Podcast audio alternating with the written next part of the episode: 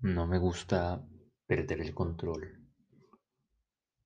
Amo tener el control, es más, me obsesiona el control. Y cuando me obsesiona el control, pues ya no amo la realidad. Me fastidia cuando la realidad no cumple mis expectativas. Me fastidia cuando no pasa lo que yo pienso que debería pasar, lo que yo quiero que pase. Y a veces no quiero cómo se manifiesta la realidad. Me gusta entrar ahí y pelearme un rato con ella. Entre yo controlo y puedo cambiar esto y esto y esto y esto y lo otro. Lo cual es una completa mierda porque mientras más experimento un montón de cosas, más me doy cuenta que mi control sobre la realidad es muy poco, mi control sobre los resultados es muy poco. Hay cosas que controlo y hay cosas que no controlo.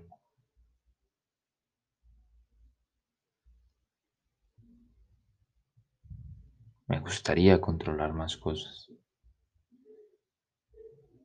pero no pasa. No controlo quién se va o quién se queda. A veces quiero que se queden algunas personas, a veces quiero que vuelvan unas personas. Pero la realidad no funciona así. La realidad solo avanza y crece. Y te incita a crecer, te inspira a crecer. Crecer a veces duele. A veces se sufre, pero sufrir es mi elección cuando siento que estoy perdiendo el control de la realidad, no me queda otra que entrar en amor. Alguna vez un maestro me dijo, no hagas ni mierda por amor, no hagas nada por amor, deja que el amor lo haga por ti. En ese momento no lo comprendí, pero hoy lo veo clara y nítidamente.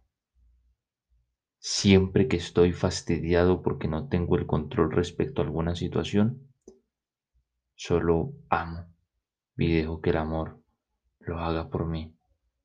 Es casi que rendirme a la voluntad de la vida, en el cual mis pretensiones y mis expectativas simplemente no importan.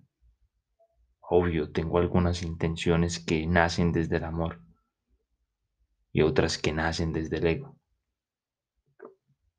Pero al fin y al cabo,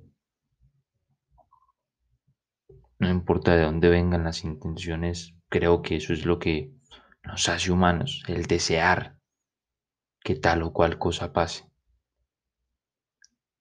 Lo que he podido organizar de alguna manera es colocar una firme intención procurar tener el control para que esa intención se manifieste, darme cuenta de que no tengo el control de ni mierda, seguir los impulsos de mi corazón y de mi espíritu, actuar de la forma más amorosa posible en ese momento.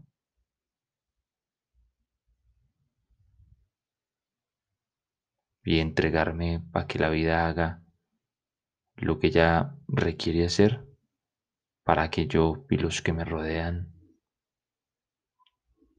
crezcan en amor. Y digo yo primero antes que los otros, porque creo que para entrar en absoluto amor, primero hay que entrar en absoluto egoísmo. Luego de ese egoísmo amoroso, te vas a llenar tanto de amor que se va a desbordar y va a bañar a todos los que te rodean.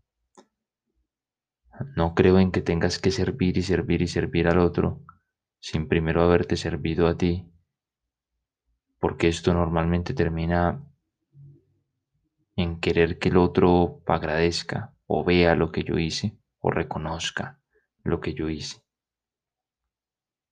para merecer su amor.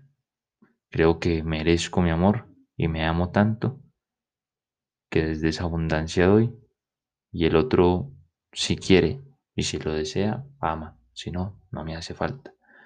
Yo ya me amo. Y bueno, hoy no tuve el control sobre muchas situaciones. Estaba meditando un poco sobre esto y te lo quise compartir. Aquí abajo de este video te voy a dejar un link que posiblemente te lleve a algo bien chévere o no, pero no lo vas a saber si no le das clic ahí y entras y miras si hay algo para ti. Me amo y por eso te amo.